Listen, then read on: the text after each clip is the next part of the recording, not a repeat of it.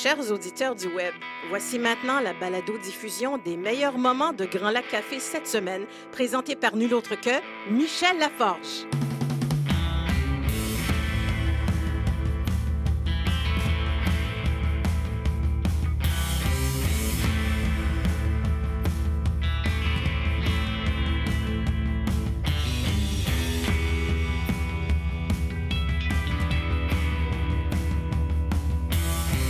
Allô, allô, cette semaine, on reçoit Brigitte Noël, journaliste chez Vice à Montréal. Mais saviez-vous qu'elle est originaire de Sturgeon Falls et qu'elle reste fidèle à ses racines?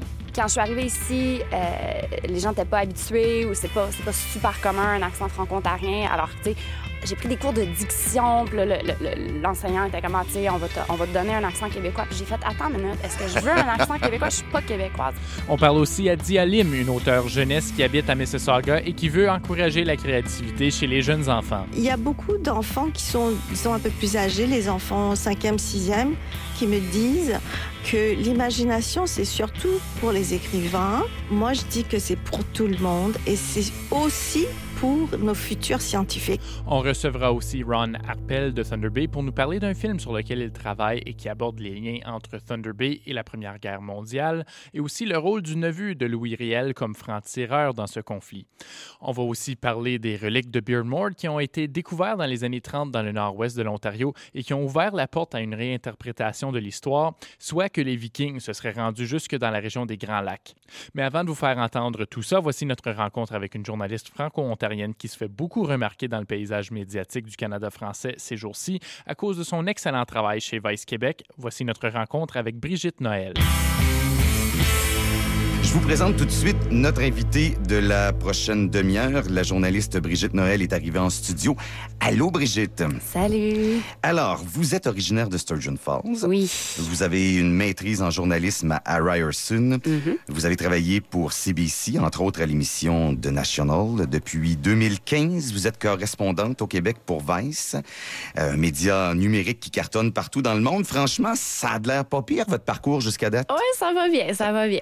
Ça fait 20 ans que j'habite en Ontario. J'en ai rencontré des centaines de jeunes de Sturgeon Falls, puis ils étaient tous absolument brillants.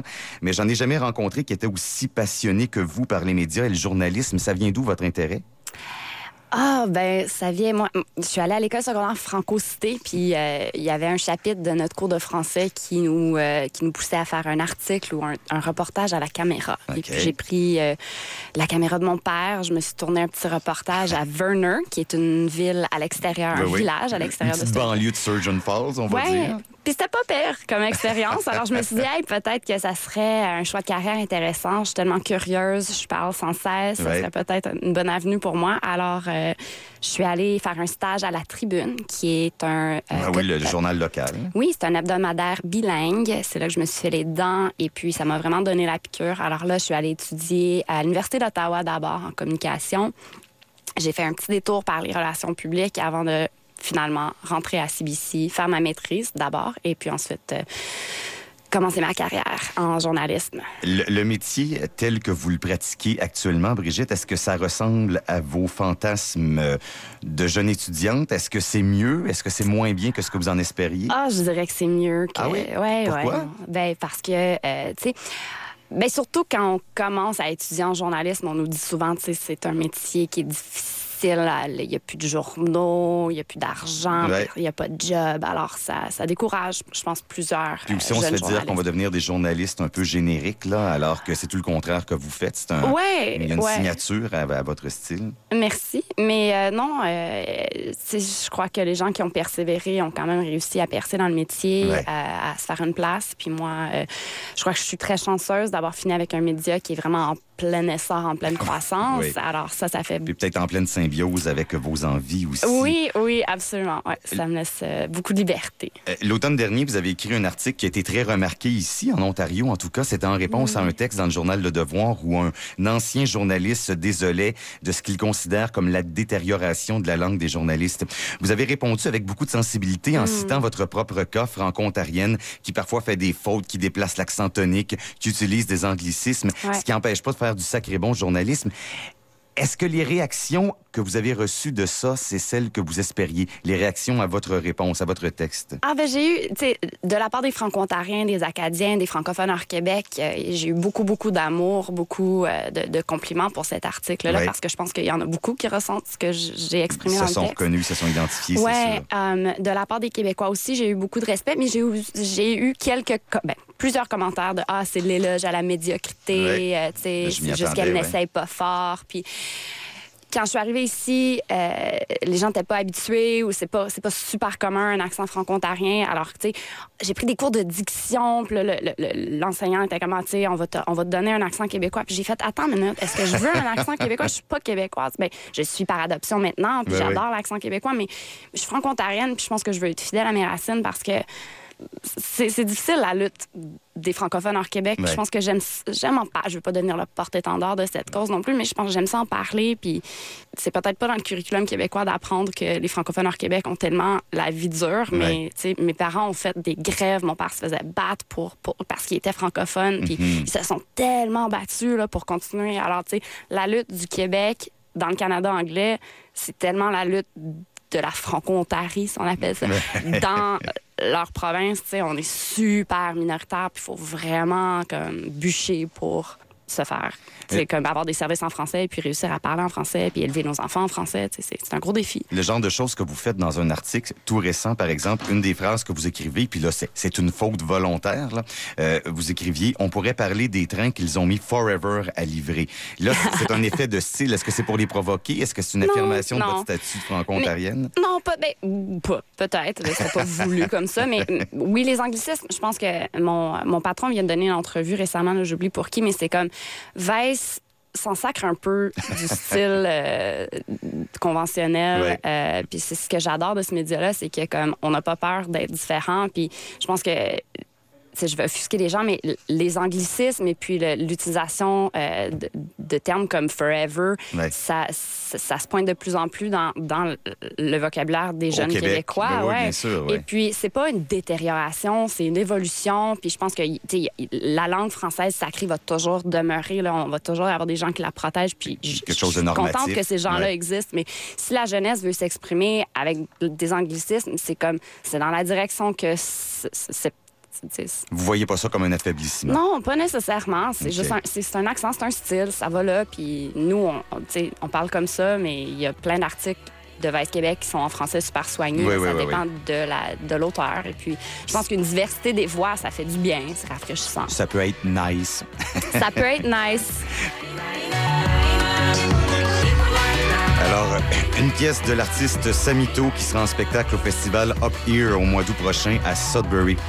On retrouve notre invitée des prochaines minutes, c'est la journaliste Brigitte Noël, une franco-ontarienne qui est correspondante au Québec pour Vice, euh, média électronique. En fait, Brigitte, euh, de- depuis tantôt, on parle de Vice, puis là, je réalise qu'il y a peut-être des gens en banlieue de Timmins ou de Mississauga qui savent pas trop ce que c'est Vice. Qu'est-ce que c'est comme offre médiatique exactement? Vos patrons, là, vos boss, qui sont-ils? Ah, mes boss, qui sont-ils? Ben, euh, Vice a été fondé euh, à Montréal, en fait, en 94 par Shane Smith, qui vient d'Ottawa, je crois.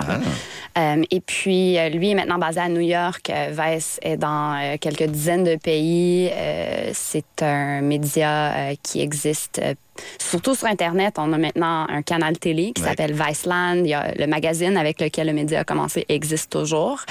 Puis c'est ça, là, on fait des podcasts. On est un peu partout. C'est assez tentaculaire. Euh, ça existe dans plusieurs langues. Et puis, euh, moi, je fais partie de la belle équipe de Vice Québec. C'est vrai? Est-ce que c'est romancé quand on dit que c'était au début un espèce de magazine de trois pages bricolé par des anciens toxicomanes en réinsertion sociale Ouais. qui, est, qui, est, qui est devenu maintenant une filiale de Walt Disney? Est-ce qu'on grossit l'histoire ou c'est assez authentique? J'ai jamais vu les, les, les, premières, les premiers numéros de Vice. Là. Je sais pas à quoi ça ressemblait, trois pages, ça me semble un peu petit, mais c'était effectivement. Ben, c'était pas toxicomane non plus, là. Je, sais- c'est- je sais pas. Mais euh, c'est- c'est oui, ça, ça a eu des humbles débuts. Des- ouais, puis, puis ça grossit. Des humbles débuts. Puis ça grossit maintenant. là. C'est E- Est-ce que c'est eux qui sont allés vous chercher ou c'est vous qui êtes allé cogner à leur porte? euh, c'est eux qui sont venus me chercher, ouais. Puis qu'est-ce qui vous a intéressé? Parce que vous faisiez ce qu'on peut appeler du journalisme institutionnel. Vous étiez dans la grosse boîte à CBC. C'est un coup d'audace quand même d'aller chez Vice. Pourquoi vous avez dit oui? Ouais, puis puis j'avais quand même une, une très belle carrière à CBC. Ben Euh, ben J'adore oui. euh, l'équipe avec laquelle je travaillais. Je faisais euh, de, l'enquête, du crime, de la corruption. Euh, Vice sont venus me chercher parce que euh, là, c'était dans les tout débuts de- du développement de la télé au Canada. Euh, de, ils étaient en train de bonifier euh, leur euh, côté vidéo. Alors, euh, moi, j'avais beaucoup d'expérience à la télé. Ils sont venus me chercher pour, euh, pour travailler là-dessus. J'ai trouvé que c'était un beau défi. Euh, ce qui m'a attiré vers Vice, c'est vraiment leur côté irrévérencieux. Euh, c'est un média qui a qui est, qui est brave, qui a pas peur de prendre des risques, qui donne beaucoup, beaucoup la parole aux jeunes. Puis il y avait aussi une, euh, euh, la permanence de l'emploi qui m'a attirée. Oui, OK. Quelque chose que Radio-Canada... Vice offre ça, ça m'impressionne. Oui. Wow! Mais euh, parlant de CBC, de CBC, vous avez évoqué les jeunes, hein, parce que je pense que Vice, il y a un média actuellement qui est capable d'intéresser les jeunes à l'actualité et à toutes sortes de dossiers. Vice le fait très bien. Et c'est l'obsession de nos patrons à Radio-Canada CBC. Parce que là, nos codes d'écoute sont excellentes, mais les 15-30 ans, on a vraiment du mal à aller les chercher encore, puis peut-être plus en Ontario. Qu'est-ce qu'on devrait apprendre du style de Vice? Mettez les jeunes en onde. Laissez-les parler. Laissez-leur euh, poursuivre leurs idées. On les Nous, a tous euh, perdus lors des compressions, c'est ça Ah, le problème. Je sais, c'est les Ouais. premiers à partir. hein, c'est Ouais, ouais. un drame. Non, moi, je, je dirais que je ne suis jamais affectée à un sujet. C'est moi qui pitch mes idées. euh, c'est moi qui développe euh, les, Ah oui, les- hein? ouais, les, les, les topos que je veux faire. C'est euh, presque toujours euh, de moi que ça vient. Alors, et, et pas seulement moi, je dirais qu'il y a beaucoup de membres de mon équipe qui, c'est- leur projet. Alors, Donc, ils font confiance à votre gut feeling. ils font à votre vraiment confiance aux jeunes. Ouais. Mais en même temps, je, je- euh, oui, Radio-Canada, probablement, euh, je suis convaincu que les patrons espionnent Vice, mais je suis pas convaincu, admettons que vous, vous reveniez à Radio-Canada, euh, euh, est-ce que vous pensez que vous pourriez, que- qu'une boîte institutionnelle comme celle-là pourrait avoir un langage cool, sexy, voir Brigitte Noël qui se retourne vers la caméra puis qui tutoie Justin, en mon Justin, penses-tu que tu pourrais faire ça? Est-ce que CBC... Est-ce que j'ai fait ça? Euh, oui, récemment, dans un reportage sur la bière, là, euh, euh, euh, vous dites quelque chose du genre parce qu'on est en 2017, en mon Justin, en regardant la caméra. Ah ben, ouais, ben, est-ce que Radio Can pourrait faire ça? Je sais pas. Est-ce qu'il devrait? Ça non plus, je sais pas. C'est, euh, je pense que, tu sais, j'essaie pas de dire que Vice est meilleur que les autres médias. Puis faut pas penser ça parce que je crois que les médias, c'est comme un beau tableau où chacun rajoute sa couleur. Puis Vice, c'est Chacun comme... a sa place, sa contribution, Exactement. sa- Alors, son on fait partie d'un beau groupe de gens qui, euh, qui remplissent un besoin, en fait. Alors, euh, Mais je, je suis convaincu que des journalistes puristes à CBC Radio-Canada, vous les avez côtoyés aussi, qui doivent se dire, c'est bien cute ce qu'ils font à Vice, là, ça va chercher les jeunes, mais c'est pas du pas vrai pour nous. journalisme. Ouais, c'est pas du vrai journalisme. On l'entend souvent. On a les prix pour montrer qu'ils ont tort, ces gens-là. Alors, euh, je m'en fais pas trop. OK. Brigitte, je voulais qu'on parle de certains de vos articles récents, puis surtout quand vous faites des clins d'œil à vos amis du Canada. Euh, Il y, a- eu un grand débat sur l'appropriation culturelle récemment, surtout euh, concernant les Premières Nations. Mais là, vous avez fait un article sur l'appropriation culturelle et la poutine. Alors là, il faut nous expliquer le concept. Ben, ça, c'était un étudiant euh, qui, qui est au Vermont en ce moment. Il est un Montréalais d'origine euh, qui a fait une dissertation qui disait que appeler la poutine un produit canadien, un mets canadien, c'est équivalent à de l'appropriation culturelle parce que c'est euh, un- mets québécois. Et puis que ça devrait toujours demeurer un produit québécois quand on en parle. Alors, euh, Justin Trudeau qui mange de la poutine avec Barack Obama euh, à la Maison-Blanche, puis qui dit, ah, tu sais, c'est un mets traditionnel canadien. Non, c'est euh, c'est faux, c'est un mets québécois. Et là, je cite votre invité, ou en tout cas un passage de l'article. L'appropriation vient du fait que c'est la culture dominante du Canada qui s'approprie la culture culinaire du groupe minoritaire du Québec. Bon, en même temps, ce qui m'a amusé, je lisais votre article, puis je trouvais ça euh, intéressant, mais je me disais, Hey, hey, hey, la journaliste Brigitte, la vient de Sturgeon Ah, Falls, où il y a les meilleurs avec de à frites et de poutine en Ontario. Êtes-vous plus Larry's ou le petit riff, d'ailleurs? Full Larry's. Larry's. Larry's forever. Alors, est-ce que la poutine est vraiment un plat québécois? Parce que c'est implanté dans les mœurs des Franco-Ontariens depuis longtemps. OK, je vais t'avouer que cet, cet article-là, je l'ai écrit sous format question-réponse pour pas avoir à, À m'insérer dedans. Parce que, justement, moi, je- oui, c'est un mets québécois à l'origine, je crois, mais c'est pour moi un mets franco-canadien parce que Sturgeon, comme vous l'avez dit, moi, j'ai été élevée avec de la poutine. Ouais. C'était, euh, quand tu vas à Sturgeon Falls, faut que tu manges de la poutine. Je maintiens que la très controversée comme déclaration, mais je maintiens que la poutine de Sturgeon Falls est la meilleure au Canada. mon, mon copain québécois est d'accord. Ah, c'est Je vrai? ne le nommerai pas parce que c'est Non, ben, il va se faire lancer des patates frites, là. mais- bon, mais je me demandais euh, comment vous, justement, quand votre sensibilité de franco-ontarienne n'est pas au diapason avec la sensibilité des Québécois, ça devient délicat dans vos articles, j'imagine? Ah, euh, j'appelle ça la. C'est franco-canadien. On est tous dans le même bateau. C'est c'est la même bataille. Alors, j'essaie de pas trop. euh, En passant, je vais faire une blague nounoune, mais quand Poutine était à la Maison-Blanche actuellement, c'est pas tout le temps juste des patates frites parfois. Oh. La Russie est derrière ça. il, y a, il y a un autre de vos articles récents qui m'a fait rigoler, puis juste le titre témoigne bien du ton de Vice. Pour les gens qui veulent comprendre le ton subversif, là, le titre, c'est Bombardier fait chier aussi en Ontario. Vous savez que ça serait difficile à Radio-Canada de faire passer ce titre-là oui. sur notre site web. Je veux juste faire une parenthèse que les journalistes qui écrivent les articles, c'est pas toujours eux qui écrivent le titre. Ah, est-ce que c'était votre idée dans ce cas-ci? Ça, je m'en souviens pas. Mais peut-être. Ça, c'est- ça- comment- c'est c'est d'invoquer l'amendement qui donne droit au silence, là, à pas témoigner. Mais euh, déjà, l'article commence avec une citation. J'ai cru comprendre que c'est une citation réelle. Ouais. On, on parle de, de, de Bombardier en Ontario, euh, des- en fait à Thunder Bay, même l'usine de Thunder Bay. Ils prennent des fucking marteaux et ils frappent l'acier pour le sculpter comme s'il s'agissait d'une fucking forge de nain. Mettez-nous en contexte cette citation. Est-ce que tu as le droit de dire ça à la radio? Ben, ils vont rajouter des bips, j'imagine.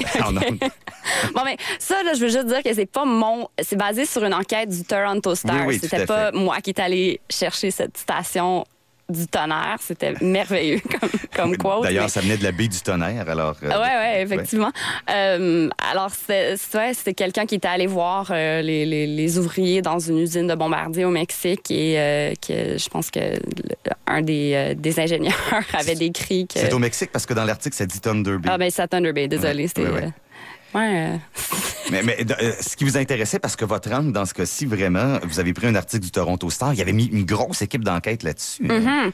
Alors, tu sais, on parle souvent de bombardier ici, euh, Québec, ici, au, au Québec, Québec, ouais. puis on parle souvent de l'impact des produits que, Montréal, que, que- comme des, des- des commandes québécoises de bombardier, comment ils, ils ne réussissent pas à, à- à livrer ou comment la compagnie qui est ici a des problèmes. Mais, euh, c'est intéressant de voir que, moi, habité à Toronto pendant six ans. Ben oui. Je n'ai tellement entendu parler de bombardier puis de ces tramways-là. Alors, c'est de, de montrer que en anglais aussi, là, ils se préoccupent de Bombardier. Voici euh, la grosse enquête, excellente enquête du Toronto Star. Alors, on est juste allé faire un petit lift, parler de, parler de leur travail, puis Mais- montrer que... C'est une de vos forces parce que vous connaissez l'Ontario. Euh, bien peu de journalistes au Québec conna- connaissent l'Ontario. Donc, vous pouvez faire des liens avec les enjeux québécois euh, pour votre lectorat, leur, leur expliquer ces enjeux-là. Ça, c'est- Ouais. une de vos forces, j'imagine. Ouais, j'aime ça jouer le pont. Là. Avant l'entrevue, on s'est parlé un tout petit peu, puis je vous ai parlé des articles dont euh, j'étais que j'étais pour évoquer, puis vous m'avez dit ah oui oui je sais de quoi vous allez parler. Je, puis, euh, je me demandais de quel article vous pensiez que j'étais pour parler. Exactement celui que... Celui-là? OK. Il y en a un, je, je veux qu'on termine avec un article cute parce que je trouve ça chouette. Hein? Euh, ça- ça va sur tous les tons. Vous choisissez vos propres sujets. Parfois, c'est très sérieux. Parfois, c'est plus ludique. Parfois, c'est des belles histoires humaines. Là, ça m'a intéressé parce que moi, je, moi, je bois beaucoup de la Bose, une bière franco-ontarienne. C'est une de mes bières préférées. Puis, vous nous avez euh, raconté, ça, c'est une vidéo parce que vous faites des vidéos aussi, l'histoire d'une Rwandaise impliquée avec la brasserie Bose. Expliquez-nous cette histoire-là. Euh, oui, donc euh, ça, c'est une dame euh, qui, qui voulait fonder une brasserie artisanale, la première brasserie artisanale au Rwanda, et puis qui était venue en Ontario, à Beauce, pour avoir des, des, des tips, pour avoir des, des, des Des cours conseils, avec eux, ouais. des, des conseils. Merci de corriger mon anglicisme. C'est ma Euh, nature radio-canadienne. Et puis, euh, alors, elle était venue apprendre à faire de la bière ici. Euh, puis là, elle s'en tournait là-bas, fonder sa brasserie qui était pour employer presque seulement des femmes. Ouais, C'était un ouais, projet super féministe. Elle était fantastique, cette femme. Alors, on est allé la rencontrer euh, en Ontario puis euh, faire une entrevue avec elle dans la brasserie Boss, qui est super belle, là, en passant. Ah, C'est quoi votre fierté à raconter une histoire, des histoires comme celle-là? Ma fierté, j'aime vraiment euh, raconter des histoires euh, féministes. Je trouve que c'est super important de montrer, euh, de, de- de donner la parole à des femmes comme ça qui font des projets, qui élèvent d'autres femmes, qui, qui élèvent, qui... Ouais, Parce qu'on est en 2017. parce en- qu'on est en 2017, en en Mont-Justin. Justin. Sur notre page Facebook, on va mettre des liens vers vos articles euh, parce que vous avez, ben, je l'ai dit, du style, de la saveur, de l'instinct, de l'intuition, de la Mon personnalité, puis le cœur à bonne place. Alors, je comprends pourquoi les gens vous suivent, puis Ah. lisent vos articles, puis écoutent vos reportages. Puis on va inviter nos auditeurs à vous adopter. Merci beaucoup de votre visite ce matin, Brigitte Ah, merci Noël. tellement. Dia Lim, notre première invitée de la prochaine heure, est arrivée en studio. Bonjour, Dia. Bonjour Eric. Dia, vous êtes originaire de l'île Maurice. Vous êtes rédactrice et traductrice, mais on vous connaît surtout comme auteur de livres charmants pour nos enfants. Vous êtes établie à Mississauga depuis combien de temps d'ailleurs? Euh, depuis 14 ans. Alors, dites-moi à vos yeux, qu'est-ce qui est le plus exotique maintenant, l'île Maurice ou Mississauga? Ah, l'île Maurice, c'est plus exotique. Ça restera toujours plus exotique, euh, les plages et, et le soleil. Oui, c'est pas tout à fait le même paysage. Alors, pourquoi vous avez choisi de vous établir depuis 15 ans à Mississauga? Euh, J'ai voulu euh, bon, aller, dans, aller voir le monde. Mon île, c'est un beau pays. Ah, mais je pensais que c'était trop petit pour moi. je, je sais que plein de gens aiment, aiment ce pays-là. Je l'aime aussi. Mais euh, je crois que je suis une aventurière et j'aime bien euh, l'espace et voyager. D'ailleurs, il me semble que la dernière fois qu'on s'est rencontrés pour vrai, là, parce qu'actuellement on est dans deux studios séparés, il me semble que c'était à Hearst ou à Sudbury pour un salon du livre. C'était à. ben, la première fois qu'on s'est rencontrés, rencontrés, c'était à Sudbury. C'était pour le marathon de lecture. vrai.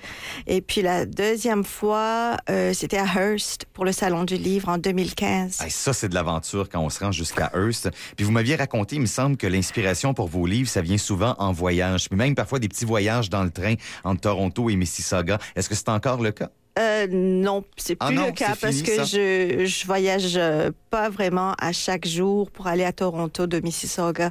Euh, je travaille de chez moi, donc je, je suis pigiste et donc, donc le voyage avant c'était quand j'étais employée.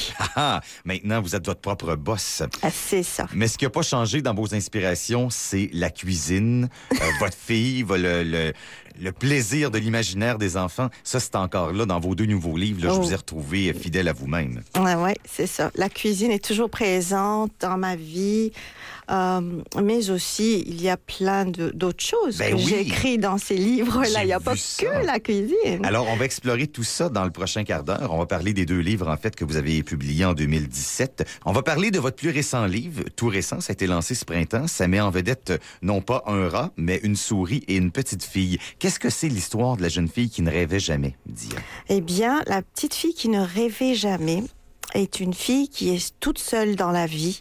Elle habite dans une bibliothèque abandonnée Mhm. et elle est l'amie de ses livres. Ses livres sont ses amis en fait. Ses livres sont sa famille. Ses livres l'entourent. C'est tout ce qu'elle a dans la vie. Elle a pas de Et nom, elle a même pas de nom, cette Elle a même pas de nom, connaît pas ses, ses parents, n'a pas de chien, n'a pas de chat. Donc elle vit toute seule, mais elle n'est pas malheureuse pour autant, puisqu'elle a l'amitié de ses livres. Et à partir de ses livres, elle a tout appris à faire. Euh, elle a appris à nettoyer, à cuisiner, Mhm. à se soigner quand elle est malade. Donc vraiment, c'est une savante, cette petite Puis fille-là. en plus, elle vit toutes sortes d'aventures par les livres. Exactement. Elle Ouais. voyage, elle va découvrir toutes sortes de, de pays. Peut-être qu'elle a découvert, découvert euh, l'île Maurice Ou Mississauga. au Mississauga. Euh, donc euh, voilà, ça c'est la petite fille. Donc elle est une savante. C'est une et- encyclopédie sur deux pattes. Exactement. Mais euh, quand vient le temps d'inventer, parce qu'un beau jour, elle découvre qu'elle a tout lu, elle a lu plusieurs fois ces livres-là, et elle n'a plus rien d'autre à découvrir, Ouais. alors elle dit, OK, bah maintenant, je vais inventer. Je vais inventer une histoire, je vais essayer une recette, je vais essayer de, de dessiner quelque chose. Mais elle n'y arrive pas, ça marche N'y pas. arrive pas. Alors l'imagination n'est pas au rendez-vous. Mais vous dites qu'elle est toute seule, mais en fait, il y a une petite souris qui vient de temps en temps. Ah mais ah. mais la- elle chasse la souris, évidemment. Un, un petit rongeur, c'est désagréable. En tout cas, elle perçoit ça comme ça. Si on a euh, une bibliothèque avec de vieux livres qu'on veut préserver, les petites souris ne sont pas bienvenues Non. dans notre bibliothèque. Et c'est comme ça qu'elle pense, cette petite fille-là. Et donc, euh, elle chasse cette souris-là. Mais ce qui est intéressant avec la souris, c'est qu'elle porte des lunettes rondes. Alors ça, déjà, euh, c'est fait exprès qu'elle porte des lunettes rondes. Parce que si je vois une, une souris chez moi, j'aurais peur, j'aurais envie de la chasser moi-même. Mais si elle porte des lunettes- mais exactement, c'est qu'il y a quelque chose derrière. Alors cette petite souris-là, donc c'est l'imagination de la fille. Mhm. Mais l'histoire, c'est qu'elle chasse la souris à chaque fois qu'elle a une idée. La souris apparaît. C'est, ça prend. En fait, moi, j'ai voulu donner une forme physique à l'imagination de la fille Ouais. pour que les enfants comprennent bien ce que je veux euh, dire. Alors, Il faut que rester- Qu'est-ce que vous vouliez dire? Alors, je voulais dire que tu as une imagination. Bon, dans, le- dans mon cas, là, dans le cas de la petite fille qui ne rêvait jamais, euh, ça a pris la forme d'une souris. Mais si, peut-être que à toi, tu aurais préféré euh, un éléphant, Mhm. un renard ou euh, tout simplement une étoile, je sais pas. Tout est possible. Ah, tout est possible. Donc là, c'est pour les enseignants qui nous écoutent, je les invite à, à faire cet exercice-là avec leurs enfants, leurs élèves plutôt. Et faire découvrir, faire un exercice de d'illustration, faire demander aux enfants c'est quoi la forme de votre imagination? Parce que quand je vais visiter les écoles euh, donc de l'Ontario, je vois qu'il y a des enfants qui ont du mal à décoller de la réalité. Mhm. Et pour moi, comme auteur euh, de littérature jeunesse, j'utilise beaucoup mon imagination et je, je voudrais amener les enfants à comprendre que l'imagination, c'est pas seulement pour écrire des livres ou pour dessiner, mais ça va être utile dans le futur, dans votre futur. Ça développe la créativité. ça déve- développe la créativité, mais attention, euh, il y a beaucoup d'enfants qui sont, disons, un peu plus âgés, les enfants 5e, 6e, qui, qui vont penser, qui me disent que l'imagination, c'est surtout pour les écrivains, Mhm. pour les illustrateurs, donc les gens du métier, qui ont un métier artistique. Ben non, c'est pour Et- tout le monde. Exactement. Moi, je dis que c'est pour tout le monde et c'est aussi pour nos futurs scientifiques. Mhm. Alors, euh, qu'est-ce que les enfants pensent euh, que font les scientifiques? J'ai demandé cette question-là dans une école à Brampton. Et on m'avait dit que non, ils n'utilisent pas leur imagination. Qu'est-ce qu'ils font? C'est que travailler dans des laboratoires pour apporter des preuves, Mhm. pour montrer que les hypothèses qu'ils ont faites au départ sont donc vraies. Donc oui, c'est intéressant de voir que les enfants ont cette idée-là de la science. La science, c'est vraiment biologie, chimie, physique, Ouais, ouais, ouais, mathématiques. Mais demain, si tu veux euh, inventer quelque chose, inventer un vaccin, je sais pas, pour guérir quelque, une maladie quelconque, si tu veux t'en aller dans l'espace, euh, vraiment euh, dans un autre sur une autre planète en dehors de notre gala- galaxie, je sais pas si ça va être vrai un jour Mais il faut d'abord rêver à ça il avant va de pouvoir le faire falloir, il va falloir utiliser ton imagination pour Ouais. inventer ton, ta- ta- la, la fusée là. Puis, euh, ce qui est intéressant dans le livre de la petite fille qui ne rêvait jamais, qui elle-même n'a pas de nom, rappelons-le, la première chose qu'elle fait avec son imagination, avec sa petite souris, une fois que- qu'elle l'accepte, c'est de lui donner un nom. Ah, ça, ça, ça, je suis très contente que tu, tu me dises ça parce que tu as, tu as vu euh, cette, euh, cette- la, la petite fille voulait euh, avoir un nom et elle voulait être euh, nommée Antonina comme dans son, son livre de recettes préféré Ouais. qui est écrit par une certaine Antonina Fabulosa. Donc c'est l'auteur qu'elle adore. Ouais. Et donc, elle, quand elle cuisine, elle fait tout en suivant les étapes, tu vois, parce que tout, ce sont les livres qui lui disent suis les étapes pour faire cette recette, Mhm. etc.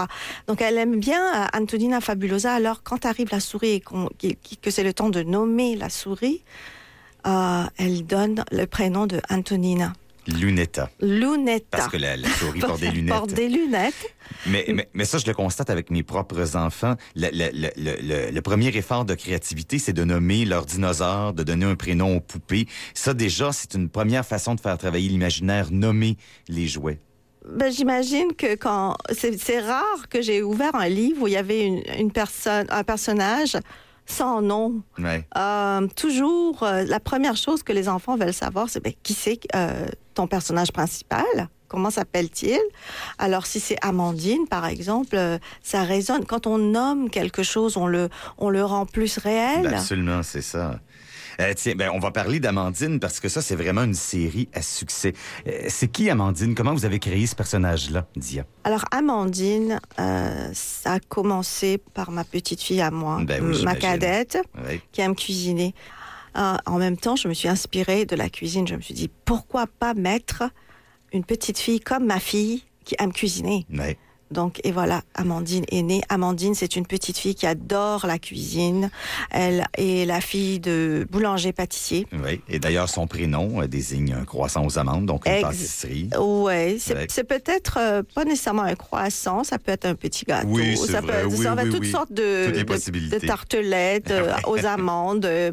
Donc, autant du moment qu'il y a un peu d'amande dedans, ça devient une amandine. Alors, il y a eu toute une série, là, c'est plusieurs amandines, mais c'est toujours dans la boulangerie, la limonade, le gâteau aux citrouilles, toujours des, des référents euh, à, à la nourriture. Mais là, dans le nouvel épisode d'Amandine qui a été lancé en janvier dernier, le titre, c'est un concours dans la classe. Pour la première fois, le titre évoque pas directement la nourriture. Exactement. Parce que, euh, euh, donc, pour moi, quand j'ai écrit Amandine, euh, un concours dans la classe, c'était vraiment. Euh, bon, je continuais la, la série d'Amandine, mais si tu regardes la couverture même du livre, ça Mhm. dit plus Amandine, Ouais. ça dit Amandine et ses amis. Alors là, c'est une nouvelle série, euh, une nouvelle série, mais qui continue quand même. À C'est la partir d'un même. personnage que les enfants Oui. aiment et ont adopté déjà. Exactement. De, on a, moi, j'ai écrit ça parce que je voulais comme euh, cibler un petit peu plus les écoles. Parce que quand je vais dans les écoles et que je, au fil des visites que, que j'ai fait pendant quelques années, euh, je voulais écrire quelque chose par rapport, une fois encore, euh, l'imagination. Mhm. Euh, quand les enfants doivent aborder l'écrit d'un d'un récit, je trouve que i- des fois ils ont le syndrome de la page blanche. Ils savent, par contre, ils connaissent tous le processus d'écriture, comment ça, euh, donc la structure de leur écrit doit doit avoir un début, un milieu, une Ouais. fin. Ça, ils savent. Mais quoi Mais écrire cultiver l'imaginaire, là, C'est ouais. ça. Trouver l'histoire à raconter. Alors on me dit toujours, euh, ben, comment tu fais pour inventer les histoires d'Amandine? Et ben, tu, tu vois, ils, ils cherchent une recette avec moi. Ouais. Alors moi, j'ai pas vraiment de recette. Je dis, faites, faites confiance à votre imagination. Bon, vous devez écrire, un, par exemple, un récit sur l'Halloween. Bon, ben, vous allez utiliser une banque de mots. Vous allez mettre dans votre banque de mots des mots-clés. Qu'est-ce que vous pe- pensez? Vous allez penser à euh, automne, octobre, bonbons, euh, costumes. Oui, que ça. Ouais. Euh, et après, mais comme brassez tout ça, fermez les yeux, faites confiance à votre imagination, créez un personnage. Et euh, voilà, c'est comme ça qu'on invente une histoire. Je peux pas dire que j'écris juste pour divertir. divertir. C'est pas vrai. Euh, j'écris pour divertir les enfants, mais aussi pour leur euh, apporter une connaissance Mhm. quelconque. Je pense que c'est ça. Je travaille. Je, je, je me vois comme euh, aidant la communauté scolaire, si tu veux. Ouais. Ouais, c'est comme ça que je me perçois. En tout cas, ça donne vraiment envie de se plonger avec nos bouts de chou dans votre imaginaire puis dans vos livres, dans toute la série des Amandines. Euh, c'est disponible chez Dominique et compagnie. Vous pouvez les trouver facilement en ligne si vous n'avez pas de librairie près de chez vous. Puis il y a le, le petit nouveau de la série, donc un concours dans la classe. Et La petite fille qui ne rêvait jamais, qui est publié chez nous aux éditions L'Interligne. Dia, merci beaucoup, beaucoup de votre visite. Puis merci pour tous ces beaux livres que vous offrez à nos enfants. Merci à toi, Eric. On s'en va à Thunder Bay pour rejoindre notre ami et collaborateur, le cinéaste Ronald Harpel. Salut Ronald. Oui, bonjour. Vous avez choisi de nous parler un petit peu de votre travail de documentariste ce matin parce que vous êtes en tournage d'un film sur des liens entre Thunder Bay et les deux grands conflits mondiaux. Est-ce que je résume bien le projet? Plus ou moins, oui. Euh, comme c'est là, on suit euh, quelques gens qui ont euh, pas revenu de les deux guerres. On a été voir les cimetières, puis on était à la, la célébration. Pour Vimy, oui. Pour le centième anniversaire de la bataille de Vimy. Vimy, vous étiez sur place faire du tournage. Oui. Est-ce que vous avez trouvé là-bas des, euh, des sur place des soldats qui étaient allés se battre qui venaient de votre région? Oui, dans les cimetières. Euh, je veux, premièrement, je dois dire que le, à Vimy, il y avait 25 000 euh, personnes, Oui. euh, dont il y avait à peu près euh, 10 000 ou plus de- d'étudiants, des, des jeunes Canadiens. Mhm. Et puis, euh, avant d'aller, et tout de bien après, Vimy, ils ont été euh, au- euh, voir les cimetières. Ils, ont- ils étaient tout partout en France et en Belgique. Ça fait que quand on a visité les euh, cimetières, il y avait, euh, les jeunes avaient euh, mis euh, des drapeaux en avant de toutes les pierres tombales. Ça fait que c'est vraiment quelque chose d'émouvant quand on voit euh, autant de, de petits drapeaux canadiens euh, qui, euh, qui sont dans les cimetières. Euh, il y a des pierres, évidemment, mais là, on voit exactement qui étaient les, les, Canadiens. Et puis, euh, ben, on a fait quelques interviews, puis on a visité les cimetières, puis on a cherché les noms de les gens euh, de Thunder Bay et le Nord-Ouest qui ont tombé. Là, vous êtes de retour, évidemment, à Thunder Bay, puis vous poursuivez vos recherches pour tenter de cibler des personnages importants, originaires de Thunder Bay ou qui ont passé par Thunder Bay, qui ont été impliqués particulièrement dans le premier conflit mondial. Euh, dans vos recherches, vous êtes tombé sur le neveu de Louis Riel, le célèbre oui. leader métis. Il s'appelait Patrick Riel. Lui a eu un rôle important dans la Première Guerre mondiale. Expliquez-nous, c'était qui Patrick Riel, d'abord? Ben, ben, Patrick Riel, euh, deux jours après que la guerre était euh, déclarée, euh, il a descendu à Winnipeg et puis il est... Parce qu'il était bûcheron à Thunder Bay, Il, il était bûcheron à Thunder Bay ouais. et puis ça paraît comme il, était, il, il, était ami ou il, il, était avec un gars qui s'appelait Lloyd Bingay. Puis Bingay, c'était la personne qui a signé euh, comme témoin pour Patrick Riel parce que Patrick Riel euh, pouvait pas écrire son nom. Okay. Riel était métis, euh, mais né au Québec. Euh, et puis aussi, euh, euh, ils ont descendu à Winnipeg. Il, il est devenu tireur d'élite. Ouais. Et puis, Ce qui est assez étonnant, Ronald, c'est qu'il s'est engagé avec un, un, un, régiment qui avait combattu son oncle lors Exactement. des rébellions métisses. Oui, les Winnipeg Rifles aussi, Ouais. euh, surnommés les Little Black Devils. Ouais. Et puis, euh, apparemment, euh, ils ont, euh, quand ils, ils s'est euh, inscrit, euh, ils ont dit que, bon, l'histoire de la, la, le bataillon, et puis euh, il y a des ça lui faisait rien. Ça l'a pas dérangé. Euh, non, ça l'a pas dérangé. Puis il a participé. Puis euh, finalement, euh, il s'est fait tuer en janvier 1916. Mais entre mars, quand il, était, il arrivé en France, ouais. 1915, et janvier de 16, il avait tué 30 Allemands. Et puis, euh, il est reconnu comme un de les huit euh, meilleurs euh, tireurs d'élite dans la Première Guerre mondiale pour les Canadiens. Ouais. Et puis, Riel, comme plusieurs autochtones, il est reconnu comme, comme soldat autochtone, avait cet rôle à cause qu'il avait beaucoup d'expérience avec la chasse mm -hmm. et, et, tout ça. Ça fait qu'il a participé comme tireur d'élite aussi. il a participé dans des raids euh, contre les Allemands. Et puis, euh, euh, il est il était un grand succès, mais malheureusement, lui aussi, euh, il s'est fait ouais. euh, tuer. Puis il est enterré en Belgique, euh, proche de la ville de d'Ypres, mm. dans une cimetière qui s'appelle Burke's Extension la cimetière Burks. Ah, quel parcours étonnant. Donc, le neveu de Louis Riel, Patrick Riel, un des euh, tireurs d'élite du Canada pendant le premier conflit mondial.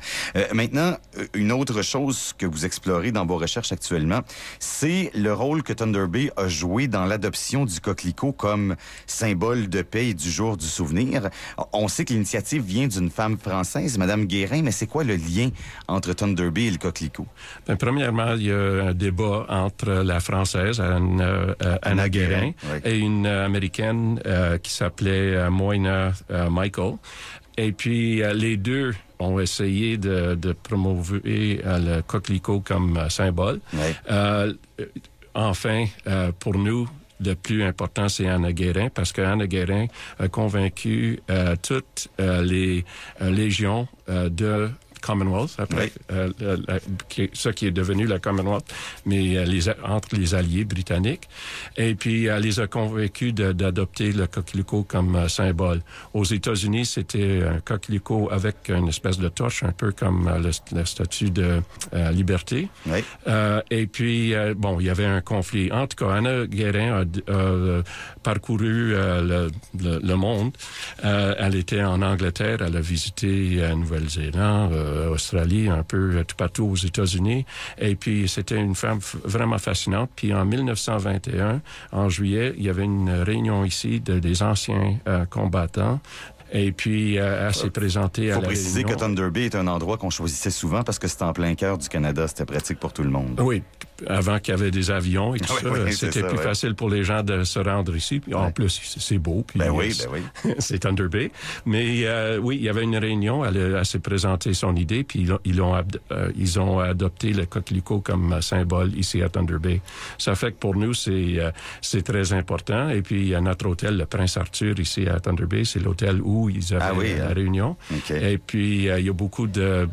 Évidemment, l'année prochaine, ça va être 100 ans depuis la fin, de la guerre, puis le 11 novembre 2018 va être très important en termes de l'histoire canadienne, tout ça. Mhm. Ça fait que euh, on, on, on suit euh, l'histoire d'Anna Guérin.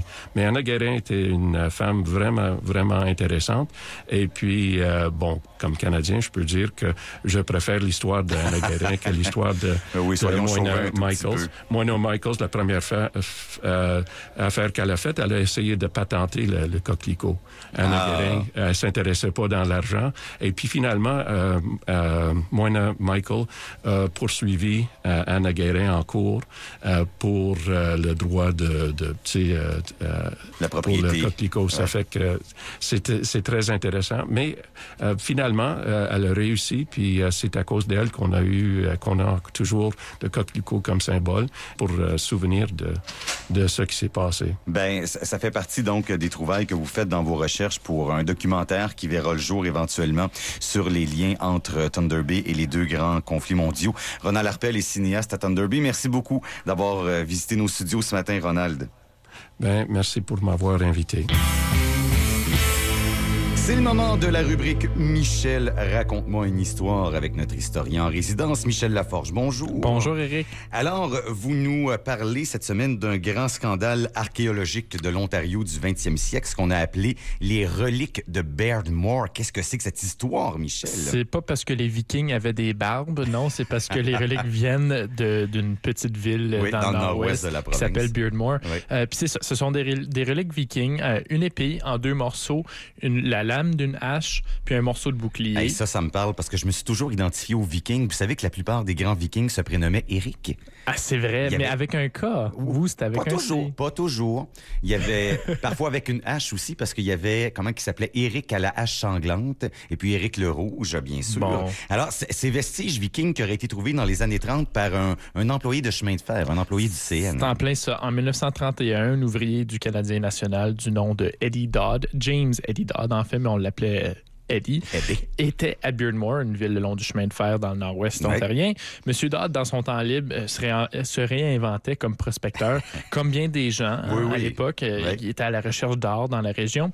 Puis alors qu'il inspectait une veine de quartz qui indique souvent la Ça présence d'or, ouais, ouais. euh, Monsieur Dodd décide de se servir de dynamite pour déterrer le bas d'une veine, puis accélérer son inspection. Euh, puis, ce qu'il dit avoir trouvé trois pieds sous terre, sous la dynamite, euh, c'était les quatre objets en question. Eh ben. Donc, il va les laisser sur le sol, mais il revient en 1933 euh, avec son fils pour les ramener chez lui à Port Arthur, aujourd'hui Thunder Bay. Thunder Bay, Ouais. croyant qu'il s'agissait peut-être de vieilles, vieilles armes françaises ou autochtones. Puis, ce qu'il a appris plus tard, c'est que les objets étaient d'origine norse et dataient euh, du 11e siècle. D'origine norse, qu'est-ce Oui, que c'est ça, mais norse? comme dans Norse Bay, comme dans Norse...